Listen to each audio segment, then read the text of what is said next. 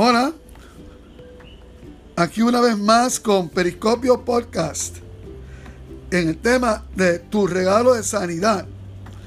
Y hoy tenemos el episodio 5 que se trata sobre qué haces con los síntomas. Soy Mike Malavet. Ceci Dávila. Y estamos aquí compartiendo. Y bueno, Ceci, tú sabes que muchas veces los síntomas visibles de una enfermedad o los efectos de los tratamientos este, que estás recibiendo pueden también desafiar tu fe. ¿Has experimentado eso una vez? Sí, le pasa mucho a las personas. Sí, sí, y nosotros mismos en nuestra vida lo hemos experimentado. Bien, también está la situación de personas que, bueno, que quedan sanadas totalmente y su sanidad eh, eh, eh, es confirmada por médicos. Bien, y de repente surgen los mismos síntomas que sufría antes de la, de la, sanidad. Entonces es ahí que tenemos que preguntarnos por qué eso ocurre. Y es que ante la situación, uno se atemoriza, ¿verdad? las personas se frustran y luego surge el desánimo y uno es tentado a rendirse, o sea, soltar la fe ante la duda, ¿ves? Entonces, eh, eh, este se conoce, esto se conoce como el proceso de la prueba. Mira lo que dice la palabra en Santiago capítulo 1, ¿verdad? De 12 al 14. Dios bendice a los que soportan con paciencia las pruebas y las tentaciones, porque después de superarlas recibirán la corona de vida que Dios ha prometido a quienes lo aman. Entonces, cuando sean tentados, acuérdense de no decir, Dios me está tentando. Hmm. Dios nunca está tentando hacer el mal y jamás tienta a nadie. De hecho, la palabra tentando aquí también se puede decir probando. Y hay que, eso sí lo que dice la gente.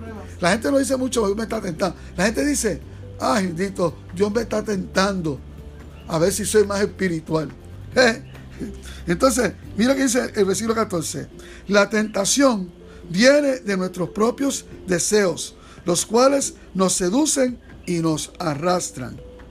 Entonces, este, cuando estás esperando por la manifestación de la sanidad, los agentes del enemigo, como siempre, vendrán a molestar ¿verdad? Y, a oprimir. ¿Para qué? Para que dejes de creer, para robarte la fe y la palabra. ¿Bien? Y una de sus estrategias es activar o intensificar los síntomas. ¡Wow! ¿Bien? ¿Entiendes?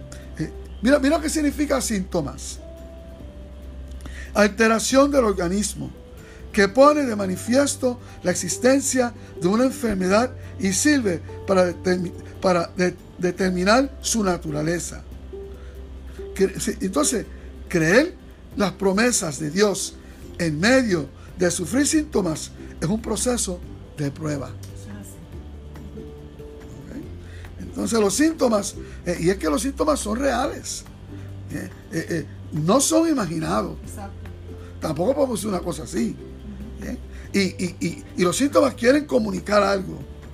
Quieren comunicar que hay enfermedad. Y es persistente para que la persona deje de creer por la sanidad. Pero mira lo que nos dice la palabra de Dios en 1 Corintios capítulo 10, el versículo 13. Dice, las tentaciones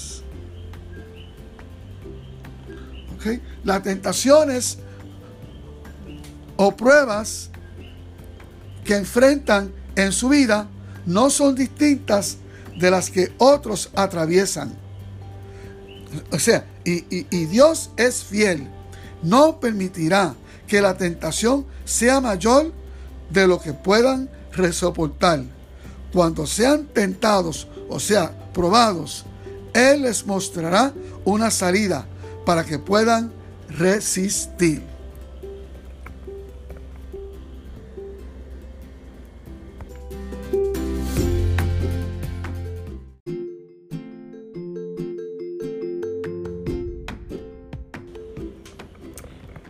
Este proceso de prueba del cual estamos compartiendo en estos momentos es algo que muy pocas veces se habla.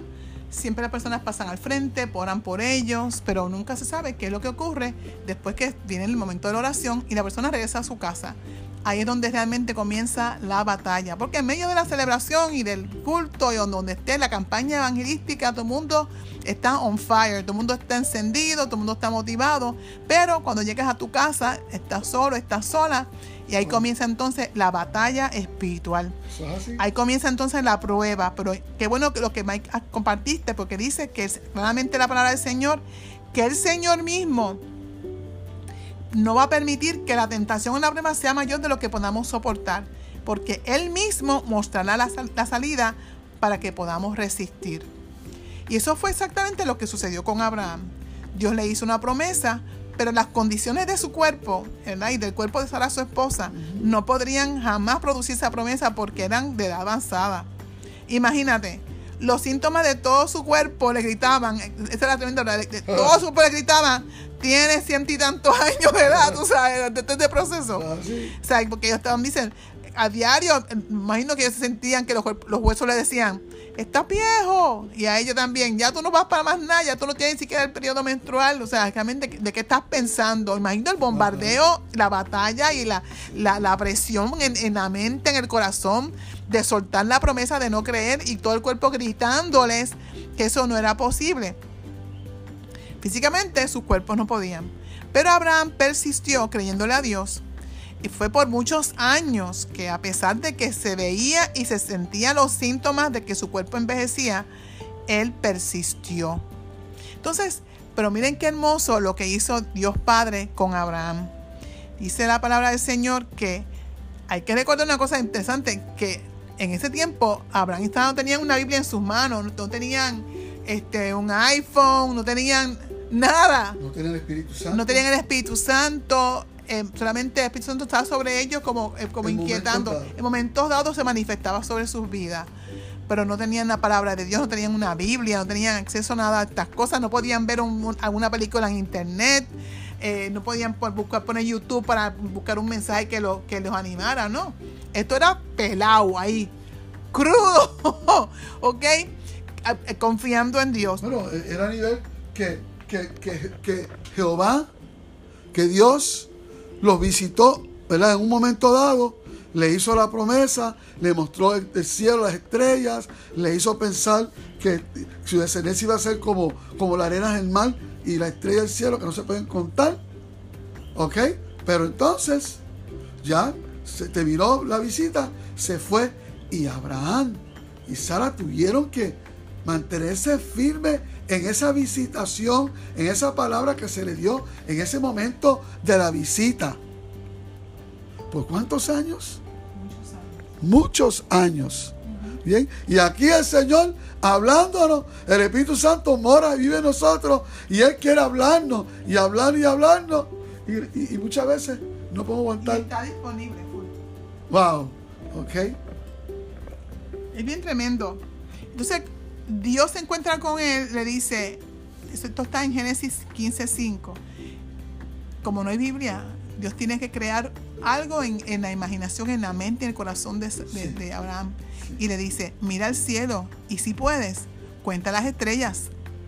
Esa es la cantidad de descendientes que tendrás. Y Abraham creyó al Señor y el Señor lo consideró justo debido a su fe. Dios lo vio justo porque le creyó.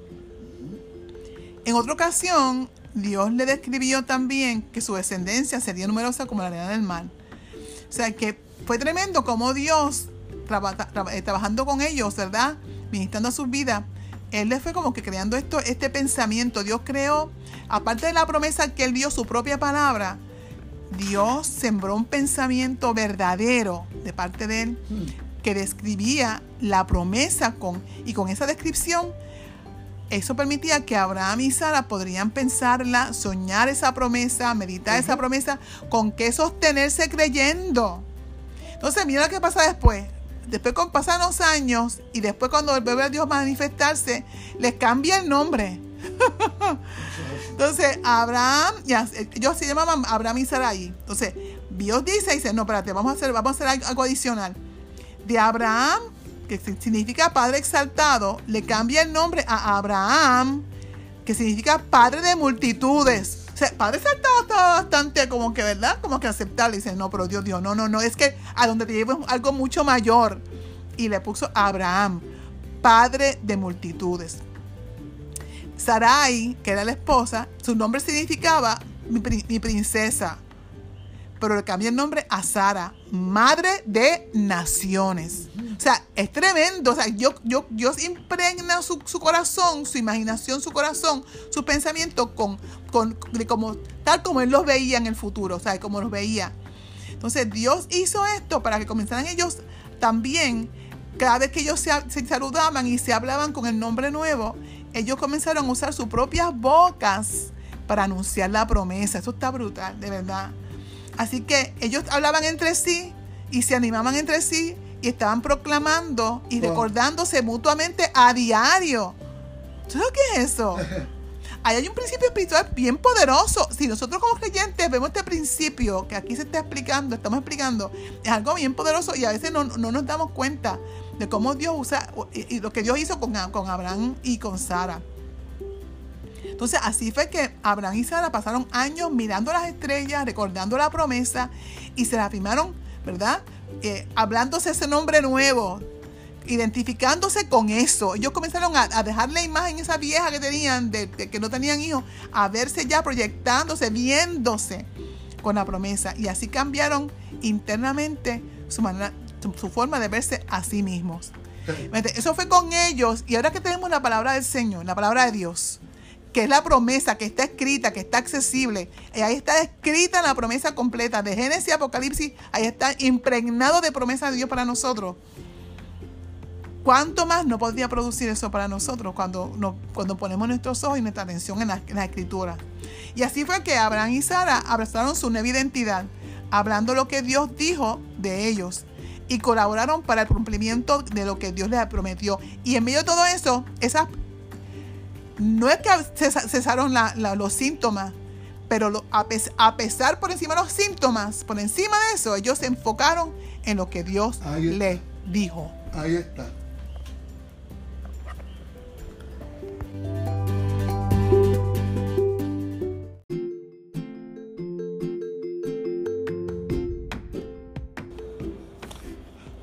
Fíjate, Dios cumplió lo que Él le prometió a ellos. Porque Abraham y Sara, ellos escogieron creer la promesa y enfocarse en la promesa. Bien, y no en los síntomas de su cuerpo. Bien, y, dice la palabra, así que la promesa se recibe por medio de la fe. Es un regalo inmerecido.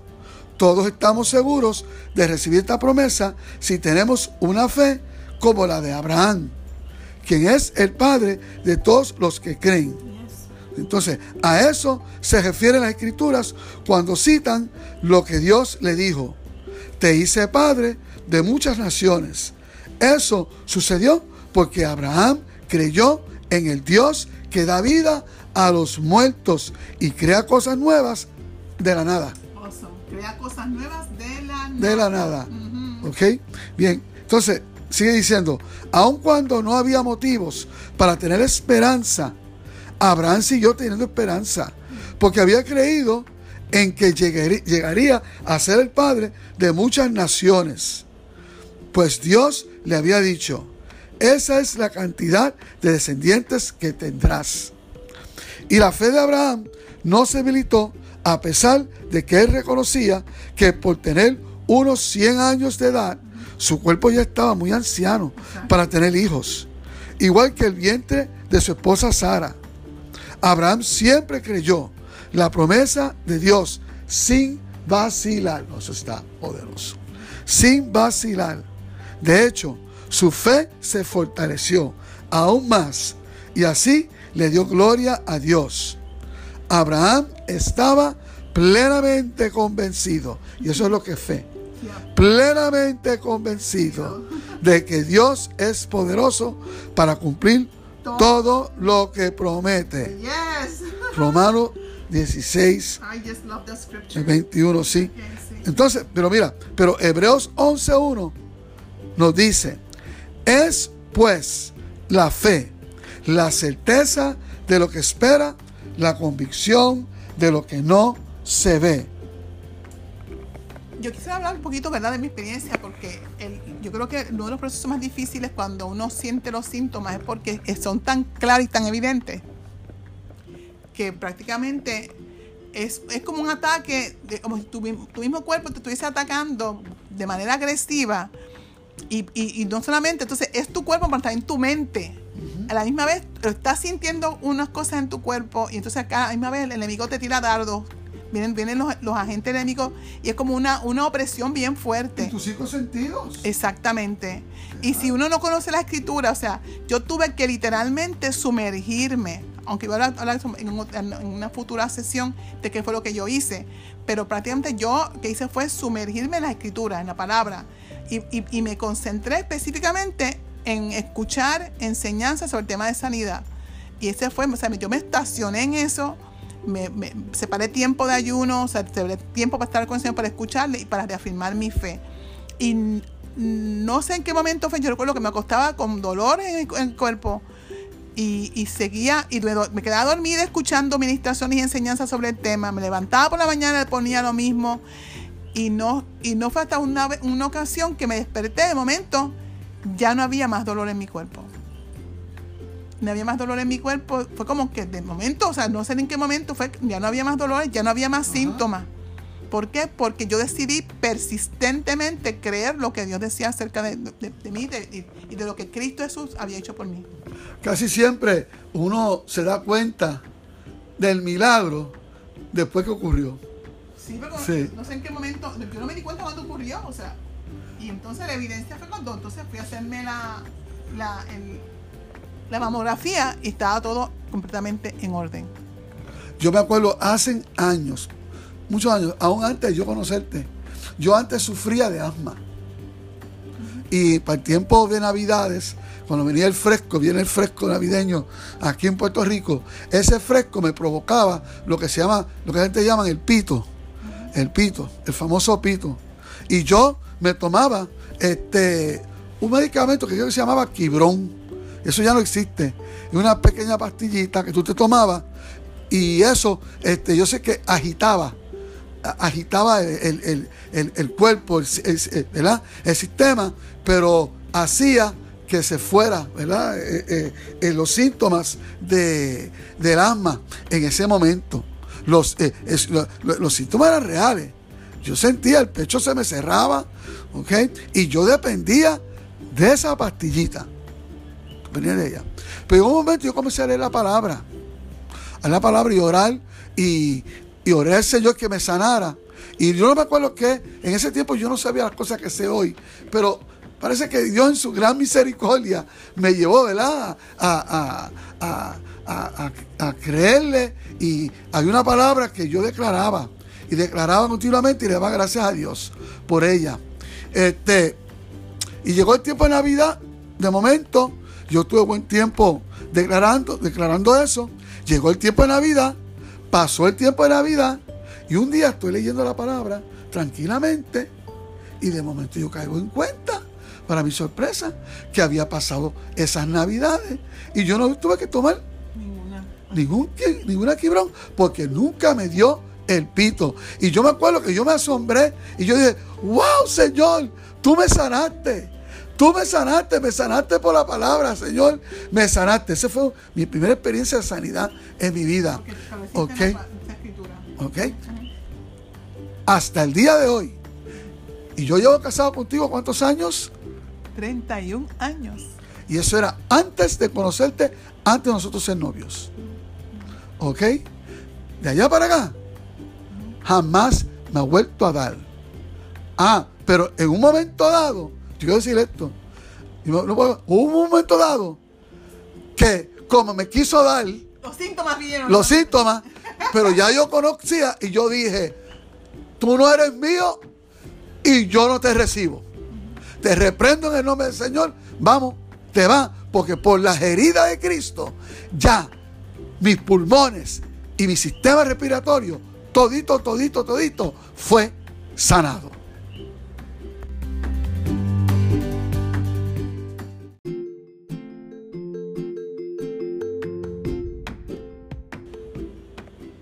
Esto verdaderamente entonces es un asunto de tener certeza y convicción. Eso es así. Saber que, saber que, saber, saber que se sabe, ¿verdad? Entonces, ¿cómo lo hacemos?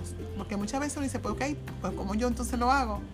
O sea, y, por mi experiencia y lo que he visto en testimonio de muchas personas, muchas personas que han pasado por este mismo proceso, aunque veas o sientas los síntomas en tu cuerpo, no es que estamos, eh, se está negando de que no están ahí, ¿verdad? En esta ocasión, mira qué interesante, no tienes que limitarte a mirar las estrellas, porque tienes ahora la palabra de Dios.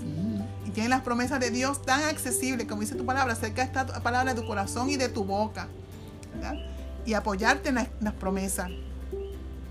Y la palabra no solo para pensarla, sino también la puedes declarar a los síntomas y hablarles y recordarles esos síntomas que por sus heridas fuimos nosotros sanados, como dice Isaías 53. Solamente hay que ser persistente a hablarle a tu cuerpo. Tú tienes autoridad para hablarle a tu cuerpo en el nombre de Jesucristo. Inclusive a los órganos en particular, eh, si tiene algún órgano que te han, diagnosticado que tiene algo incorrecto en ese órgano, tú hablarle y ordenarle en el nombre de Jesús que ese órgano se tiene que alinear al sacrificio de Cristo Jesús. No tiene otra opción. Es como yo declaro prácticamente todos los días, yo declaro, declaro sobre, sobre mi cuerpo y sobre el cuerpo del pastor, que cada órgano, cada sistema, cada componente de nuestros cuerpos, a nivel celular, a nivel molecular, a un nivel genético y a nivel atómico, están saturados con la vida abundante, soy de Dios, la salud y la sanidad divina. Y aún más, establecido en Romanos 8:11, dice claramente que el poder del Espíritu Santo, el poder de resurrección, Aleluya. El mismo que levantó a Jesús de los muertos es el que vivifica, repara, reconfigura, revitaliza, renueva, reconfigura y rejuvenece nuestros cuerpos. Y como dice el salmista, nuestros cuerpos se rejuvenecen como el águila y tenemos la fuerza del búfalo en el nombre de, Jesucristo. Aleluya. Por lo tanto, habla de tu cuerpo, sé persistente, inclusive, ¿verdad? Estableciéndote en las promesas de la escritura del Señor porque la verdad, esa es la verdad de tu herencia, de tu regalo. Ese regalo es tuyo. Y tú estás tomando posesión de ello, arrebatando lo que es tuyo. Mira lo que dice eh, en Joel 3.10. Porque dice, ay, pero es que yo no me siento. No es asunto de sentir, es un asunto de convicción y lo que la palabra dice. Mira lo que dice en Joel 3.10. Diga el débil, fuerte soy. No está diciendo que, no está negando que se sienta débil. Pero ese que se siente débil tiene que decir, fuerte soy. La fe no niega la realidad. Exactamente. Pero la transforma. Sí, porque le, porque le declara otra realidad. Correcta. La que es superior. La que es superior. La espiritual. La de, Dios. la reino de Dios, exactamente. Que tan pronto tú recibas un pensamiento adverso o sientes que los síntomas te hablan o te gritan, como yo me sentía a veces, literalmente, no te quedes callado, no te cojas pena, no digas yo no puedo con esto, no. Tú, te coraje santo, indignidad, la indignación, mejor dicho, indignación santa, y responde audiblemente, di claramente, con, saca una de las promesas y declárala sobre tu cuerpo en el nombre de Jesucristo. Podías responder algo como que así, como yo llamaba mi cuerpo, cuerpo, en el nombre de Jesús tú te alineas con la sanidad divina porque por sus llagas de Jesús yo fui sanado. Y gracias Padre por este regalo. Esto lo puedes variar, cambiar, lo puedes repetirlo, hasta cantarlo. Yo hasta cantaba, mi cantaba mi victoria, cantaba mi sanidad. Tiene que ser creativo. Sí, sí. Y, poniéndole resistencia al enemigo, poniéndole resistencia, que no es, no es a su manera, ¿verdad? y declarando ya de tu victoria. Cuantas, esto tú lo haces cuantas veces sea necesario. Y esta acción diaria, consistente y persistente va a alimentar tu fe. Va a paralizar las voces de los agentes del enemigo y te va a mantener enfocado. No es en las estrellas, como tenía que tuvo que hacer Abraham bendito, ¿verdad? Bien las estrellas y las demás, no. Enfocado en lo que Cristo Jesús ya hizo por ti. Aleluya. Como dice 2 Corintios 4:13. Dice, pero teniendo el mismo espíritu de fe, conforme a lo que está escrito, creí, por lo cual hablé. También nosotros creemos, por lo cual también hablamos. Aleluya. Wow, yes.